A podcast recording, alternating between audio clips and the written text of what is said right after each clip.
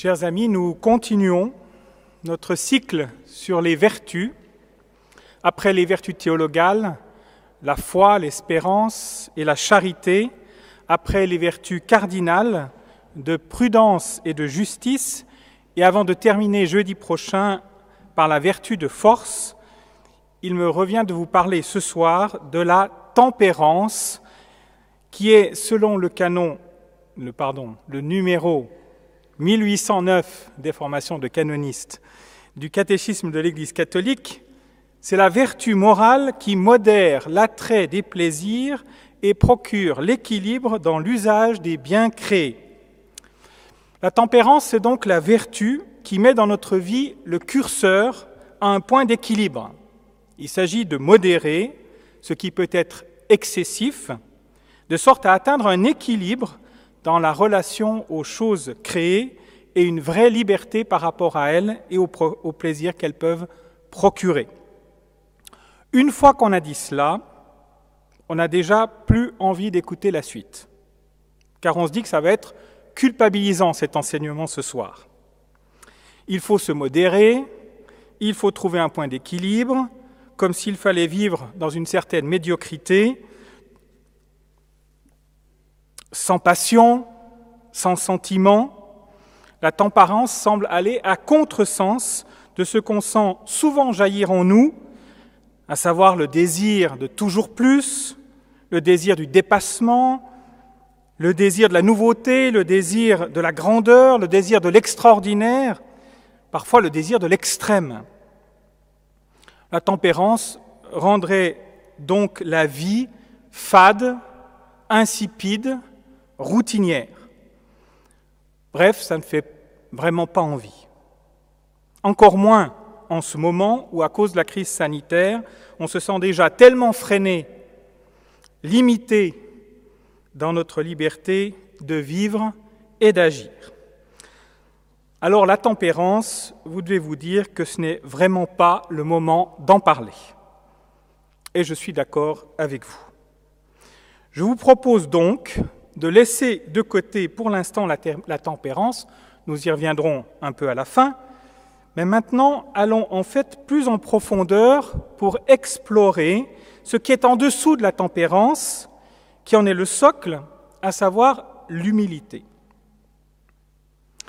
Et si vous ne voulez pas non plus entendre parler de l'humilité, eh bien c'est le moment de cliquer pour éteindre votre connexion. Ou plutôt, si votre orgueil ne veut pas entendre parler de l'humilité, c'est le moment de rester connecté si vous ne voulez pas que l'orgueil ait gagné une victoire de plus en vous aujourd'hui. Alors qu'est-ce que l'humilité? En réalité, nous ne savons pas bien ce qu'est l'humilité.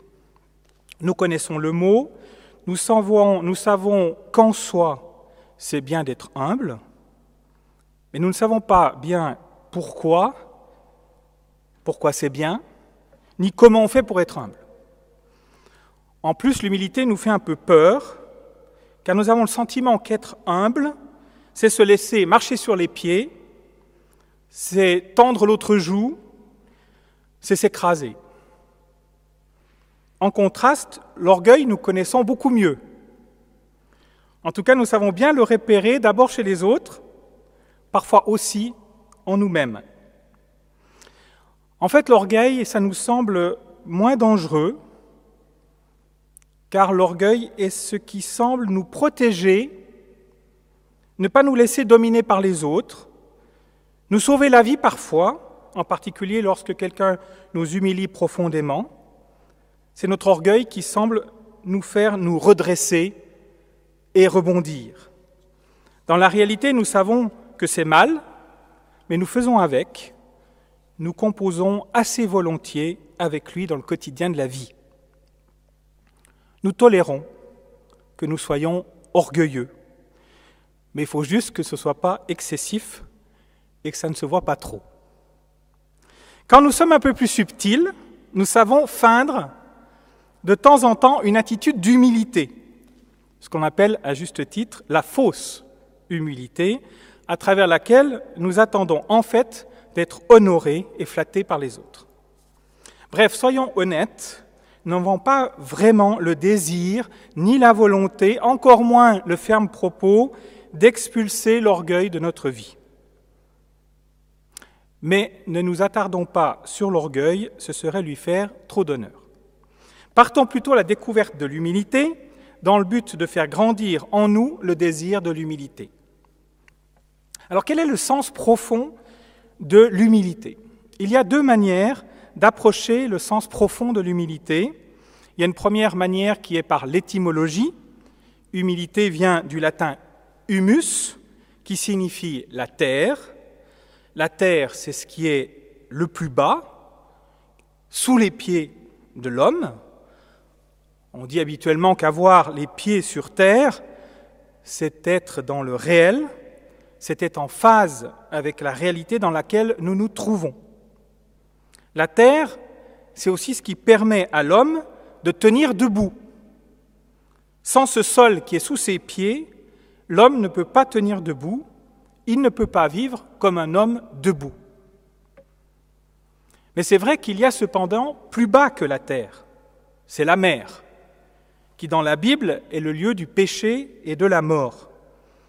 Celui qui est sous l'eau, c'est celui qui a perdu pied, qui tombe et qui meurt. La terre porte donc l'homme et l'homme debout, et la terre continue à porter celui qui tombe alors que la mer l'avale. En plus, l'humus, ce n'est pas seulement une terre quelconque, c'est la bonne terre, c'est-à-dire la terre fertile, celle qui est capable de porter du fruit. La parabole du semeur que nous connaissons bien nous rappelle que seule la bonne terre peut porter du fruit. Une deuxième manière d'approcher le sens profond de l'humilité, c'est la tradition biblique. Et quelle que soit la langue, que ce soit l'hébreu, le grec ou le latin, le mot humilité possède deux sens. D'abord un sens objectif. L'humilité signifie la bassesse, ce qui est bas, ce qui est petit, la petitesse, la misère. C'est ce que la Vierge Marie chante dans le Magnificat il a regardé l'humilité de sa servante. Marie n'est pas en train de proclamer qu'elle est humble. Elle s'émerveille de ce que le Seigneur s'est penché sur sa petitesse. Et puis il y a un sens euh, subjectif à l'humilité, c'est la reconnaissance de sa propre petitesse. C'est proprement dit la vertu justement d'humilité est humble celui qui, reconnaît sa propre petitesse. Attention, je dis bien, est humble celui qui reconnaît sa propre petitesse, mais pas celui qui reconnaît sa propre humilité. En effet, se croire humble, c'est déjà de l'orgueil. Ainsi, celui qui croit avoir l'humilité, en fait, il ne l'a probablement pas. Aucun saint ne s'est dit humble. Seul Jésus peut se dire humble de cœur et l'être vraiment. Donc en résumé, il faut retenir d'abord que l'humilité est une relation à la réalité basse de notre vie, à notre bassesse, à la petitesse de notre personne. L'humilité est donc une relation à la vérité de ce que nous sommes en réalité. Deuxièmement, l'humilité est ce qui nous permet d'avoir les pieds sur terre et de tenir debout, de ne pas nous enfoncer dans les faux semblants et le mensonge, et d'abord dans le mensonge à nous-mêmes. La reconnaissance de notre petitesse ne nous fait pas nous écrouler, mais au contraire, elle nous tient debout. L'humilité nous rend forts. L'humilité nous permet de nous relever lorsque nous sommes tombés. Et troisièmement, l'humilité, cette bonne terre qui peut porter du fruit. L'humilité garantit la fécondité de notre vie. Tous les saints en sont les témoins. Ils n'ont pas eu toutes les qualités durant leur vie sur terre, mais ils ont toujours eu la foi et l'humilité. C'est pour ça que leur vie a été d'une fécondité inouïe. La plus petite graine jetée dans la bonne terre, dans la bonne terre de l'humilité, peut devenir un arbre gigantesque. Sainte Thérèse de l'Enfant Jésus en est un exemple flagrant. Cette petite âme, tellement consciente de sa petitesse, petite graine jetée en terre, est devenue dans l'Église et pour le monde un arbre gigantesque où tant d'âmes trouvent encore leur refuge. L'humilité de la Vierge Marie est ce qui la rend capable d'accueillir le message de l'ange, d'y consentir, de se laisser couvrir de l'ombre de l'Esprit Saint et de permettre au Verbe de se faire chair en elle. Sans la petitesse et l'humilité de Marie, pas d'incarnation, pas de rédemption, pas d'église, pas de sacrement, pas de relation à Dieu, rien. L'humilité est vraiment ce qui nous rend capable de porter du fruit et un fruit qui nous dépasse complètement. Il faut préciser quand même que l'humilité, ce n'est pas être petit. Car on peut être petit, je parle là de toutes les formes de petitesse, humaine, physique, intellectuelle, matérielle, on peut être petit et être orgueilleux quand même. L'humilité, c'est plutôt se faire petit. Le modèle de l'humilité, c'est Dieu lui-même. C'est impressionnant de voir Saint François d'Assise qui, dans les louanges à Dieu le Très-Haut, qu'il a écrites de sa main, au milieu des perfections qu'il cite, tu es saint, tu es fort, tu es trine et un, tu es amour, charité, tu es sagesse, il glisse au milieu de toutes ces perfections, tu es humilité. Il avait saisi, Saint François d'Assise, une réalité très profonde de Dieu, qui devrait, nous aussi, nous bouleverser et nous rendre capables de proclamer avec émerveillement, comme Saint François d'Assise l'a fait, et je le cite, Voyez, chaque jour Dieu s'abaisse, exactement comme à l'heure où, quittant son palais royal, il s'est incarné dans le sein de la Vierge. Chaque jour, c'est lui-même qui vient à nous, et sous les dehors les plus humbles. Chaque jour, il descend du sein du Père sur l'autel, entre les mains du prêtre. Ô humilité sublime, ô humble sublimité, le Maître de l'univers, Dieu et Fils de Dieu, s'humilie pour notre salut, au point de se cacher sous une petite hostie de pain. Voyez, frères, l'humilité de Dieu et faites-lui l'hommage de vos cœurs. Saint François d'Assise. Oui, Dieu est humilité. Il est humilité en créant l'homme à son image et à sa ressemblance. Oui, Dieu est humilité en s'abaissant en son Verbe qui prend chair dans le sein de la Vierge Marie. Oui, Dieu est humilité en se faisant petit enfant dans la crèche, et nous allons bientôt le célébrer. Oui, Dieu est humilité en son Fils Jésus qui donne sa vie sur la croix. Oui, Dieu est humilité en donnant sa mère pour qu'elle soit la nôtre. Oui, Dieu est humilité chaque jour dans le don qu'il fait du corps et du sang de son Fils dans l'Eucharistie.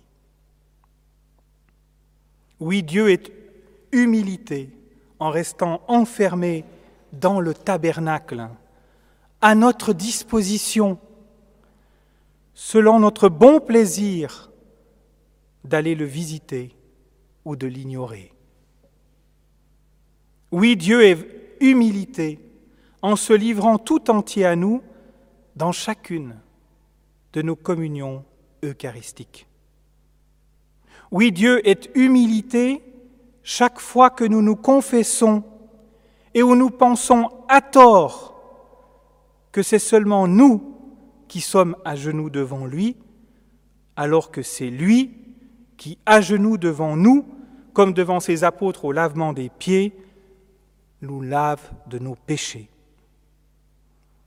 Oui, Dieu est humilité en se cachant et en même temps en se rendant présent à travers la pauvre humanité des prêtres. Oui, Dieu est humilité en nous donnant et en nous redonnant sans cesse son Esprit Saint et sa grâce, alors que nous les gaspillons, car nous sommes satisfaits de nous-mêmes et drapés dans notre orgueil et dans notre suffisance. Oui, Dieu est humilité en nous faisant confiance pour annoncer l'Évangile par toute la terre, alors que nous sommes tellement préoccupés de nous-mêmes et de notre image que nous laissons bien souvent notre âme croupir sans air spirituel, que nous laissons notre foi végéter, que nous gardons pour nous le trésor des talents que Dieu nous a donnés, car nous avons de peur de perdre en donnant. Chers amis, il est important pour nous de prendre conscience de l'humilité de Dieu, de mesurer combien Dieu s'abaisse pour nous rejoindre dans le quotidien de notre existence. Cette humilité de Dieu doit nous aider à comprendre que nous sommes, nous aussi, appelés à l'humilité. Et doit nous aider à prendre conscience de l'humilité pour laquelle notre cœur est fait.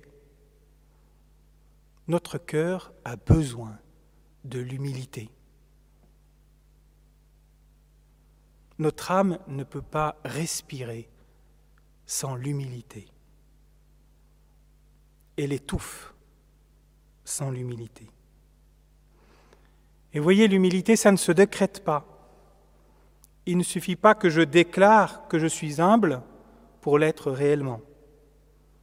Il ne suffit pas que je déclare que je veux être humble pour le devenir.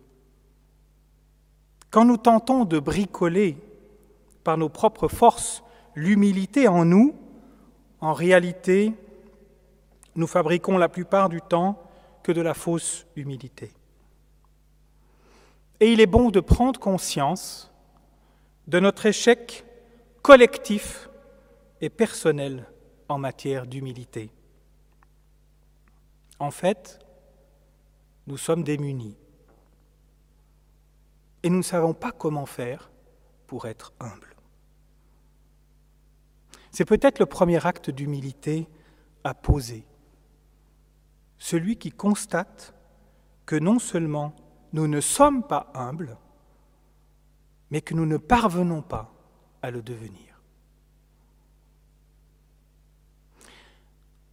Alors une fois ce premier acte d'humilité posé, comment grandir dans l'humilité? L'humilité nous inscrit dans la totalité du réel. Elle nous met dans une relation ajustée à toute la réalité. Et nous devons nous rappeler que la réalité a deux dimensions, l'invisible et le visible.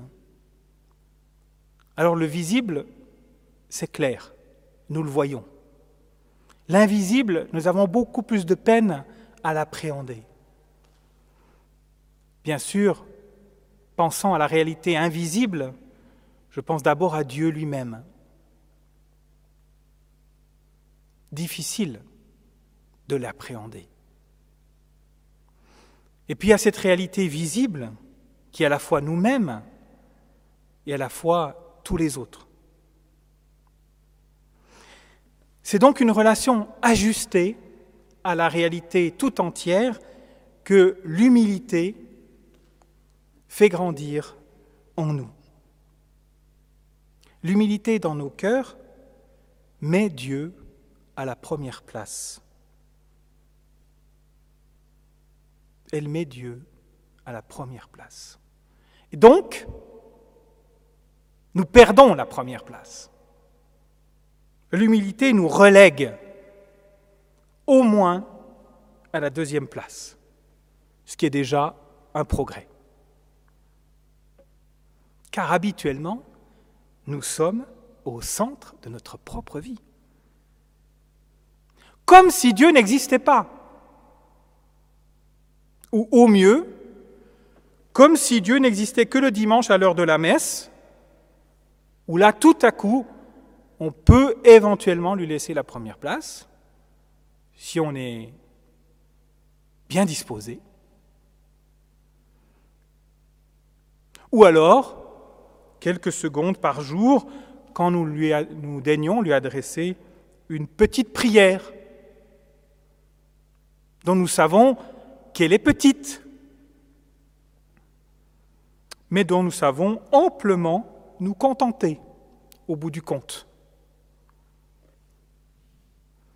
Ça nous va bien, la petite prière. On risquerait trop gros à prier plus. Dieu pourrait s'installer définitivement à la première place. Trop risqué. Petite prière, ça va bien. Et en nous mettant à la deuxième place, pour y mettre Dieu à la première, l'humilité nous décentre de nous-mêmes et nous donne de découvrir qu'il y a d'autres personnes autour de nous. Et notre relation avec ces autres personnes ne peut pas se résumer à savoir ce qu'elles vont pouvoir nous apporter. L'humilité nous fait découvrir que nous pouvons leur donner quelque chose de nous-mêmes. L'humilité nous fait découvrir que nous pouvons recevoir et même que nous avons besoin de recevoir quelque chose de toutes ces personnes qui sont autour de nous. Cela étant posé, je vous propose trois attitudes qui me semblent être nécessaires pour grandir dans l'humilité. La première, c'est la louange et l'action de grâce il est absolument nécessaire de prendre le temps de considérer que Dieu est et qu'il est Père, Fils et Esprit Saint, tout-puissant et d'une puissance d'amour, créateur de toutes choses, maître du temps et de l'histoire, principe et fin de tout l'univers, mais aussi de prendre le temps de considérer que Dieu est mon Créateur, qu'il m'a façonné personnellement, qu'il nous a façonnés tous personnellement, un à un. Dieu n'a pas créé une masse humaine. Il a créé chacun, l'un après l'autre, un à un, avec tout son amour.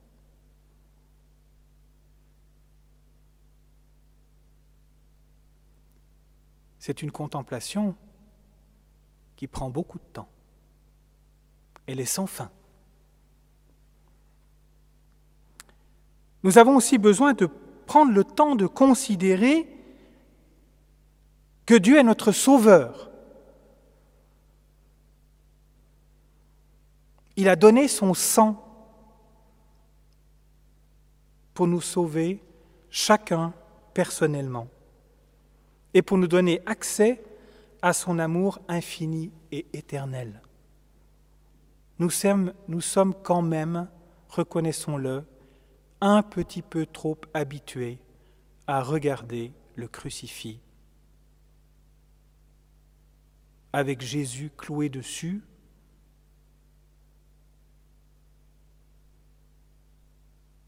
sans que nous prenions la mesure de ce que cela signifie réellement. Là aussi, la contemplation de la croix, du salut donné par la croix, est une contemplation sans fin. Et puis aussi, il faut prendre conscience que ce Dieu, par son Esprit Saint, est notre vivificateur. Il nous donne rien moins que sa vie. Ça aussi, c'est prodigieux.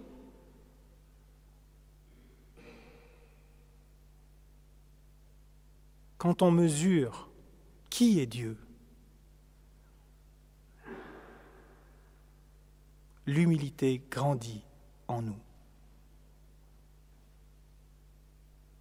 Ça ne peut qu'entraîner la louange. Comment ne pas louer Dieu? Comment passer à côté de la louange? Si on a compris vraiment qui est Dieu Si on a compris que Dieu n'est pas un Dieu lointain, lointain de notre propre vie, mais qu'il est là, vraiment là, avec tout son amour. En fait, notre âme est appelée à être dans une louange perpétuelle. D'ailleurs, figurez-vous que le ciel, ce sera ça. Quel bien-être pour notre âme que ce ciel où nous louerons Dieu pour l'éternité. C'est étonnant que nous craignions ici-bas la louange, qu'elle nous fait un peu peur, alors que c'est pourtant ce que nous allons faire pour toute l'éternité. Donc cette louange, elle doit faire partie de notre vie. Sans louange, pas d'humilité. Parce que s'il n'y a pas la louange, c'est qu'on n'a pas vraiment compris qui est Dieu. Si on n'a pas compris comment, qui est Dieu pour nous, alors nous resterons à la première place dans notre vie. À nous débattre par nous-mêmes, à construire notre vie par nos propres forces.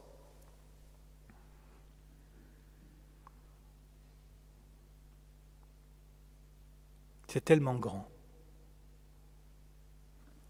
de contempler cet amour que Dieu nous porte à chacun, un amour fou. La louange. Première attitude absolument nécessaire pour grandir dans l'humilité. La deuxième, c'est l'amour de soi en vérité. Face à cette grandeur de Dieu, et à son amour pour nous, nous ne pouvons que nous regarder en vérité. Nous sommes à la fois créés à l'image et à la ressemblance de Dieu, c'est très grand, et nous sommes aussi marqués par le péché originel et par nos péchés personnels. Et ça, c'est la pauvre réalité de notre vie. Créés par Dieu à son image et à sa ressemblance, nous sommes riches de nos qualités, de nos talents, de nos grands désirs, et en particulier le plus fondamental, celui d'aimer et d'être aimé. Mais marqués par le péché originel et par nos propres péchés, nous mesurons aussi nos défauts, nos défaillances, nos pauvretés, nos limites, nos peurs. Et l'humilité consiste dans le fait que nous acceptions ce que nous sommes en vérité. Non pas d'une acceptation désolée, résignée, une acceptation qui serait empreinte d'une immense déception d'être ce que nous sommes, mais au contraire d'une acceptation joyeuse et aimante de ce que nous sommes. Nous devons nous aimer tels que nous sommes. Nous aimer nous-mêmes comme Dieu nous aime. Cela va jusqu'au fait d'avoir l'humilité non seulement de nous laisser aimer par Dieu, nous laisser aimer par Dieu. Est-ce que ça appartient à notre vie? Est-ce que nous acceptons de nous laisser aimer par Dieu? Ou est-ce que nous nous battons sous son regard pour essayer de mériter son amour alors qu'il nous le donne tout simplement gratuitement donc l'humilité, c'est non seulement de nous laisser aimer par Dieu, mais aussi de lui demander pardon pour nos péchés.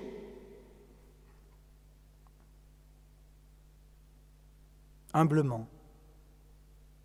Pas seulement pour euh, obtenir un, soulagement psychologique, mais par euh, une conscience très aiguë de notre petitesse et de notre misère. Et l'humilité, c'est enfin d'accepter de nous pardonner à nous-mêmes nos propres péchés. Ô combien difficile, parce que notre orgueil résiste. C'est en général le dernier bastion de l'orgueil. Dieu peut bien me pardonner, moi je ne me pardonnerai pas. Mais qui es-tu pour ne pas te pardonner? Es-tu plus grand que Dieu?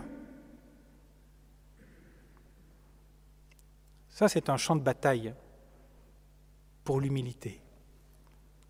Accepter de se pardonner à soi-même.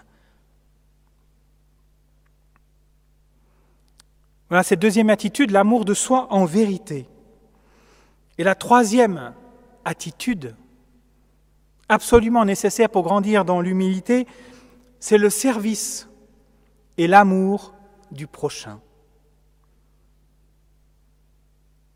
Nos qualités, nos talents, nos grands désirs sont des appels de Dieu à nous donner aux autres. Et nos défauts, nos peurs, nos limites sont aussi des appels de Dieu à nous laisser aimer par le Seigneur dans sa miséricorde et par les autres dans leur charité à notre égard l'humilité authentique va se manifester spontanément dans le service. À l'Annonciation, la Vierge Marie, toute humble devant ce Verbe, devant ce Verbe de Dieu qui vient prendre chair en elle, dit spontanément, Voici la servante du Seigneur, qu'il me soit fait selon ta parole. Voici la servante du Seigneur. Et non seulement la Vierge Marie le dit, mais elle le fait aussitôt en partant en hâte auprès de sa cousine Élisabeth pour lui apporter de l'aide, car elle est elle aussi enceinte. L'humilité conduit immédiatement, spontanément, au service. L'humilité prend donc le visage du service. Nous nous souvenons de ce passage de l'Évangile où les disciples discutaient entre eux pour savoir qui était le plus grand. Alors Jésus, s'étant assis, comme pour donner plus de solennité à la leçon qu'il allait donner, appela les douze et leur dit, Si quelqu'un veut être le premier, qu'il soit le dernier de tous, le plus bas, tout en bas, et qu'il soit le serviteur de tous. Marc 9, 35.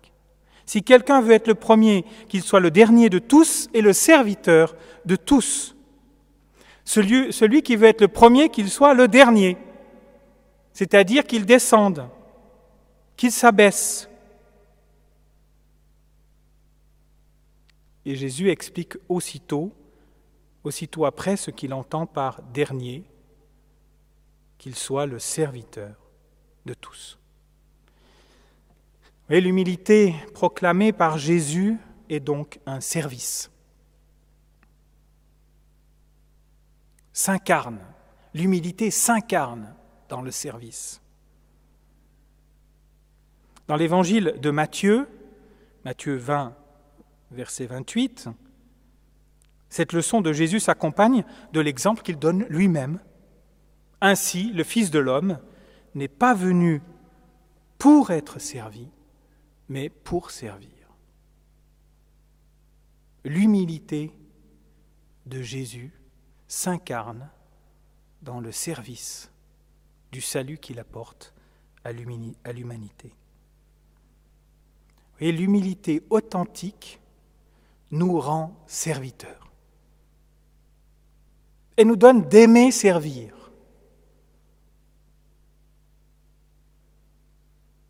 L'humilité ne peut pas être une coquetterie que nous cultiverions pour nous-mêmes. L'humilité, elle s'incarne dans le service. Alors que faire concrètement, chaque jour, pour grandir dans l'humilité? Voilà ce qui me semble essentiel. Le matin, contempler Dieu et le louer. Poser un acte d'adoration et d'émerveillement devant qui est Dieu Devant sa grandeur et son amour pour nous. Prendre le temps le matin de cette contemplation et nous laisser aimer par lui. Accepter que ce soit lui qui nous aime en premier de recevoir son amour gratuit avec un cœur grand ouvert. Si on ne commence pas par ça le matin, je ne sais pas bien à quoi ça sert de se lever. Et je ne sais pas bien ce qu'on va faire de notre journée. À part une journée très très humaine, contempler Dieu et le louer. Ensuite, toujours le matin, après avoir contemplé Dieu dans la foulée. Poser un acte d'amour à l'égard de nous-mêmes, et j'allais dire de tous nous-mêmes. Accepter tout ce que nous sommes personnellement, aimer ce que nous sommes, jusque dans nos pauvretés. Prendre le temps de s'aimer soi-même fait partie du grand commandement de l'amour. Nous avons toujours besoin d'apprendre à aimer ce que l'on a de la peine à aimer en soi. Et nous pouvons tous faire un petit examen de conscience pour regarder là où nous avons de la peine à nous aimer, ce que nous n'arrivons pas à aimer en nous eh bien, nous sommes appelés à nous aimer là où nous n'arrivons pas à nous aimer. Si nous le voulons, le Seigneur nous en donne la grâce. Mais ça demande cette humilité. Et puis enfin, troisième chose, le matin encore, avant de faire quoi que soit d'autre, prendre la décision de servir les autres et de se donner aux autres prendre la décision d'aimer tout au long de ce jour qui s'ouvre. Là aussi, pour ne pas passer à côté de notre vie, pour, ne pas passer à côté de l'essentiel de notre vie, pour ne pas passer à côté de là où le Seigneur nous attend, de là où il a besoin de nous.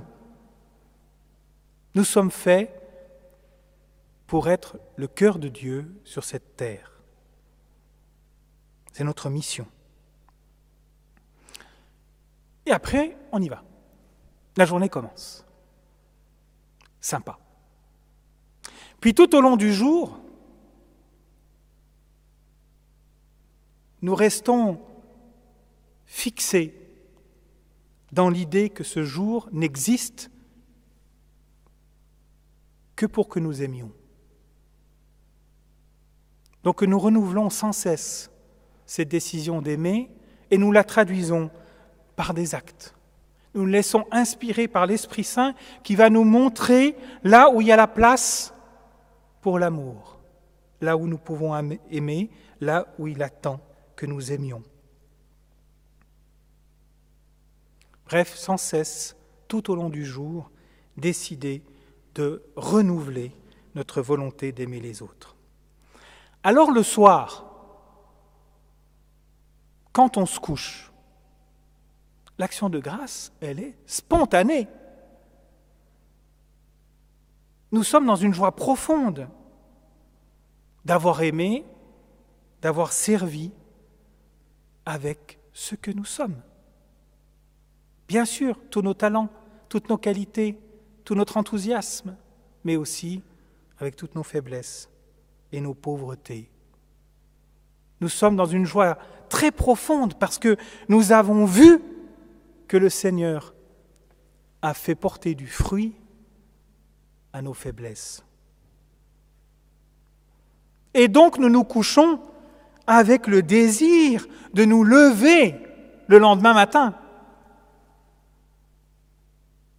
Parce que la vie vaut la peine.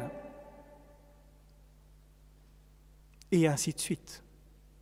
Chaque jour, un peu plus, un peu mieux. Une autre chose qui est importante pour grandir dans l'humilité, c'est la Vierge Marie. C'est de prier la Sainte Vierge et de lui demander la grâce de l'humilité. Plus nous avançons dans la vie spirituelle, plus nous nous rendons compte que nous ne parvenons pas à bricoler cette humilité en nous et encore moins à la construire nous ne pouvons que la recevoir comme une grâce qui peut s'enraciner en nous, grandir peu à peu, à force d'insister auprès de la Vierge Marie pour qu'elle la fasse grandir dans notre âme. La prière du chapelet est une prière humble, certainement voulue par Dieu pour faire grandir l'humilité dans nos âmes.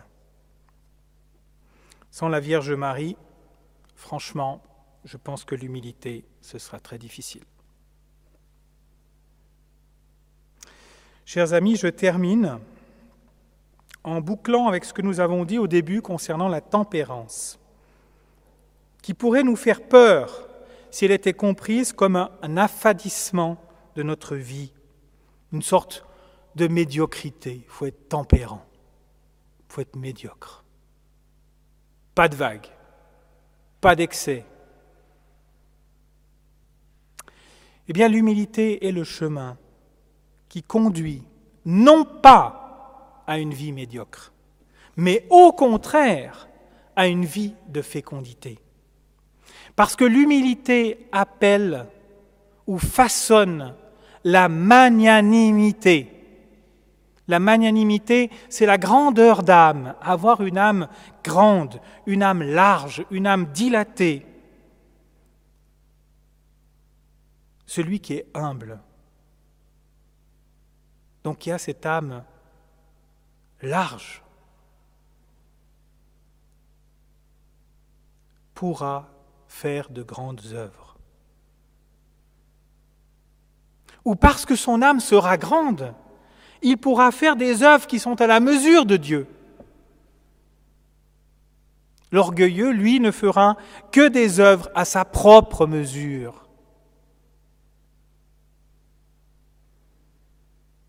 à sa propre mesure. L'orgueilleux ne fait que des œuvres à sa propre mesure. L'humble fait les œuvres fait les œuvres à la mesure de Dieu. Alors le manque de tempérance, c'est souvent le fait de celui qui a besoin de dépasser sa propre mesure, car il la trouve trop petite, trop étroite. L'orgueilleux étouffe dans une vie repliée sur lui-même. Alors pour compenser, il a besoin d'aller dans les excès. Celui qui est humble n'a pas besoin de chercher insatiablement les plaisirs et les excès, car il est habité par la joie profonde, la plus belle, la plus grande, la plus pure des joies, qui est celle de faire les grandes œuvres de Dieu. Je vous laisse enfin une image qui peut vous permettre de continuer à méditer sur l'humilité et qui peut venir nourrir votre désir d'une humilité plus grande dans votre âme. C'est l'image que prend Saint François d'Assise, l'image de l'eau, qu'il appelle sœur eau, qui est pour lui le symbole de l'humilité. Il dit d'elle que l'eau est utile, humble, précieuse et chaste. En effet, l'eau ne s'élève jamais, sauf artificiellement, dans les jardins de Versailles, dans les bassins. Mais autrement, l'eau ne s'élève jamais.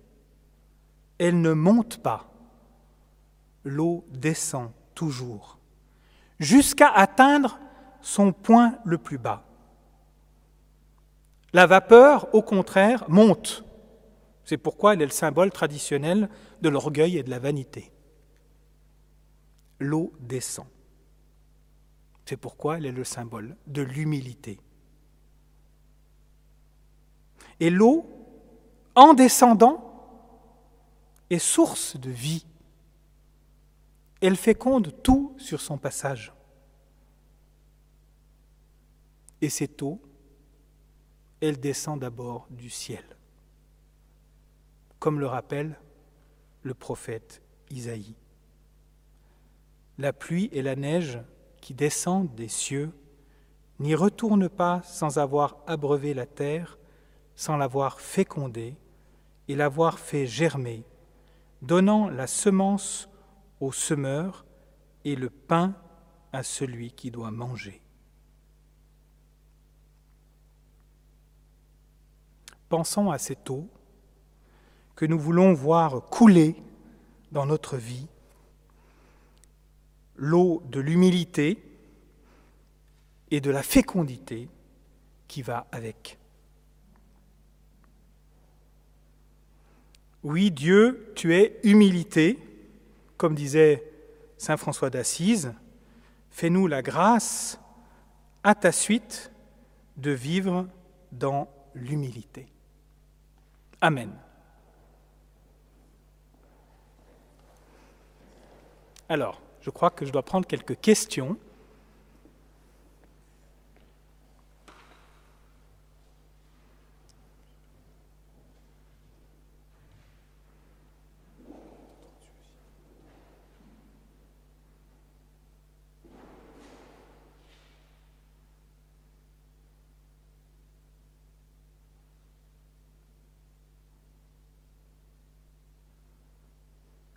Alors est-ce que l'humilité veut dire s'effacer, ne pas déployer notre personnalité? Au contraire, l'humilité ne veut pas dire s'effacer, ne veut pas dire s'écraser, l'humilité veut dire au contraire de donner la totalité de notre personnalité, d'accepter tout ce que nous sommes, dans tout ce qu'il y a de positif, mais aussi en ouvrant toutes nos faiblesses et nos fragilités. Donc c'est plutôt le don total de soi, plutôt que l'inverse, qui serait euh, l'effacement ou euh, euh, la disparition, l'aliénation de nous-mêmes, hein, même si, dans leur relation aux autres, bien sûr, il s'agit de savoir aussi donner la place aux autres hein, et ne pas prendre la place de tous les autres. voilà, l'humilité, c'est cette relation ajustée à Dieu, à nous-mêmes et aux autres, en donnant tout ce que nous avons, tout ce que nous sommes, et en acceptant que les autres donnent aussi tout ce qu'ils sont et tout ce qu'ils ont. Saint Martin a donné un exemple magnifique en se mettant au service de son esclave, lui défaisant ses chaussures, lui lavant les pieds, le servant à table. Et eh on a effectivement un très bel exemple à travers Saint Martin. Et bien sûr, à la côte de Saint Martin, nous, essayons de nous en nourrir hein, de, cette humilité. Saint Martin euh, est un homme qui, n'a jamais euh, cherché à avoir une place. Hein. le, peuple, le peuple chrétien de l'époque l'a mis euh, dans la fonction d'évêque. Il a, été élu par le peuple par acclamation. Ils l'ont obligé pratiquement à devenir évêque. Ce n'était pas du tout ce qu'il souhaitait. Hein. lui, il était là pour euh, justement euh, s'occuper des pauvres et il l'a montré d'une multitude de manières. Donc effectivement, l'humilité, je vous le disais tout à l'heure, elle, elle s'incarne dans le service. S'il n'y a pas de service, bah, il n'y a probablement pas d'humilité. Pas de vraie humilité en tout cas. Quelle différence entre humilité et humiliation? Ça, c'est une très bonne question. Et je vous avoue, alors peut-être tout le monde ne sera pas d'accord avec moi, mais ce n'est pas grave, euh, que euh, je ne suis pas très favorable à cet adage qui dit il faut beaucoup d'humiliation pour faire un peu d'humilité. Hein, parce que dans la réalité, je trouve qu'habituellement, euh, ceux qui ont été profondément humiliés, eh bien, ils sont plutôt encore plus orgueilleux après pour la raison que j'ai essayé de, dire rapidement tout à l'heure, c'est quand on a été profondément humilié, qu'est-ce qui nous a permis de nous relever, si ce n'est l'orgueil? L'orgueil au fond de nous nous a permis de rebondir. Donc l'orgueil a pris une place toute particulière. Il m'a sauvé la vie. Et donc, je ne peux plus le mettre dehors de ma vie, parce qu'il m'a sauvé. Et je préfère le garder quand même toujours là, parce que s'il y a une nouvelle humiliation, c'est lui qui me permettra de rebondir, mon orgueil. Donc, dans la réalité, je pense que les humiliations ne conduisent pas nécessairement à l'humilité, mais peuvent au contraire enraciner très profondément l'orgueil et faire en sorte que cet orgueil devienne finalement, au moins psychologiquement, un allié. Un allié qui a mérité sa place et qu'on ne peut plus détrôner. Donc, euh, après, quand les humiliations viennent, eh bien, il faut apprendre à les gérer. Effectivement, c'est quand même l'humilité qui va nous aider à gérer l'humiliation. Hein. C'est justement l'humilité qui va nous permettre vraiment de rebondir sainement. Hein. parce que, justement, euh, pour reprendre l'image de, de, la terre ou de l'eau, eh bien, quand on est dans, le, dans la, quand on assume la réalité de ce que nous sommes, qu'on assume notre fragilité, qu'on assume une humiliation, on est sur la terre, donc on peut se relever. Alors que si on est sur l'eau, c'est-à-dire qu'on n'assume pas la réalité de notre vie, eh bien on coule. Hein, l'humiliation nous détruit. Donc il y a une différence claire et nette entre l'humilité et l'humiliation. Il faut l'humilité pour se relever de l'humiliation. Parfois, c'est l'orgueil qui va euh, euh, jouer un rôle très fort dans l'humiliation et donner l'impression que finalement c'est l'orgueil qui permet de s'en sortir. Alors c'est une, une, de ces ruses de Satan euh, à court terme, hein, parce qu'il sait très bien comment faire pour s'installer en nous.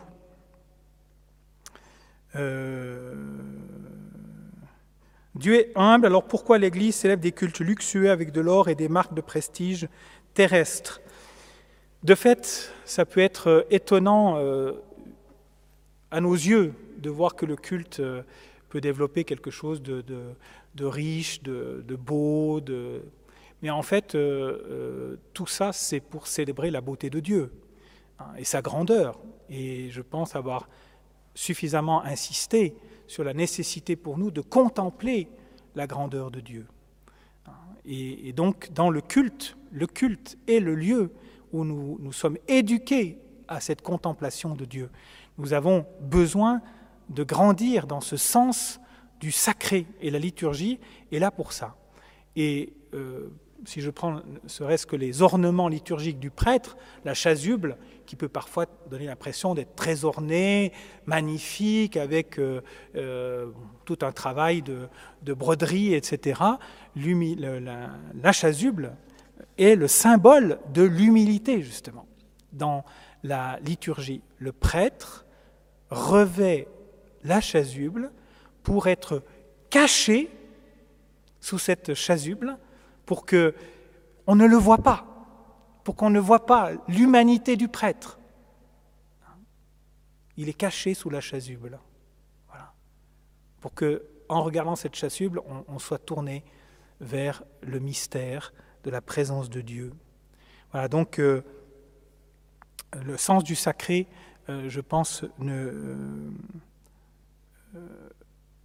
nous donne de mieux comprendre qui est Dieu et quand on comprend mieux qui est Dieu, on grandit dans l'humilité. Comment rester humble face à une personne orgueilleuse?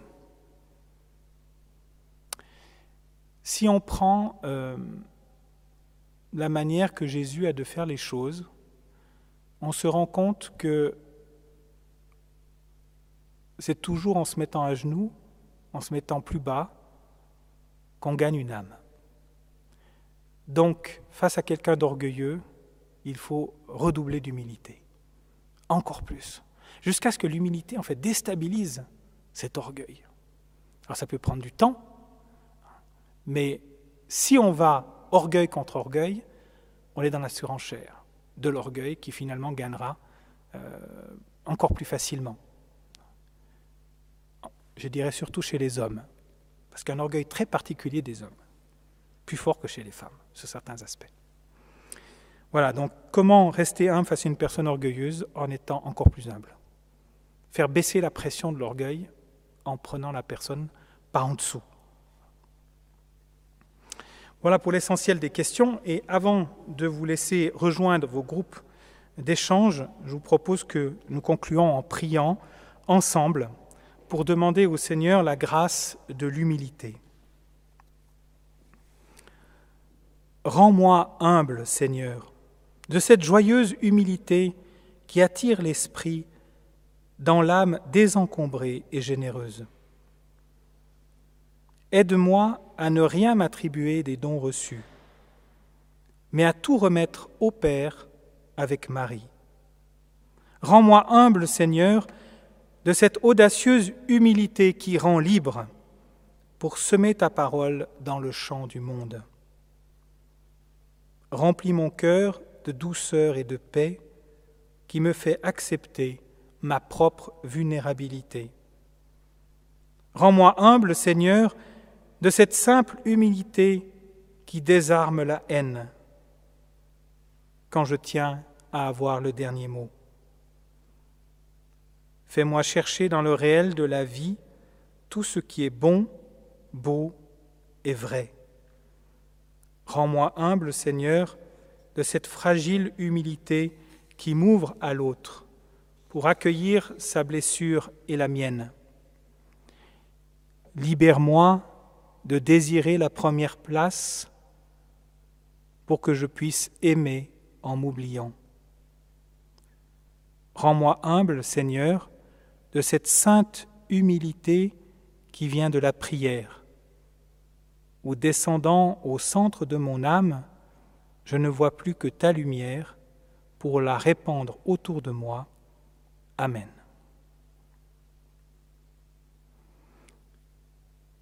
Voilà, je vous invite maintenant à rejoindre vos groupes d'échange. Je vous rappelle les trois questions qui sont euh, soumises à votre réflexion et sur lesquelles vous allez pouvoir partager. La première, Qu'est-ce qui m'a marqué dans cet enseignement sur l'humilité? Qu'est-ce qui m'a marqué dans cet enseignement sur l'humilité? Deuxième question, ai-je déjà vécu une vraie expérience d'humilité et qu'est-ce que j'en ai tiré? Ai-je déjà vécu une vraie expérience d'humilité et qu'est-ce que j'en ai tiré? Et troisième question, quels moyens est-ce que je veux mettre en place pour grandir dans l'humilité. quels moyens est-ce que je veux mettre en place pour grandir dans l'humilité? Je vous souhaite de très bons échanges. Merci.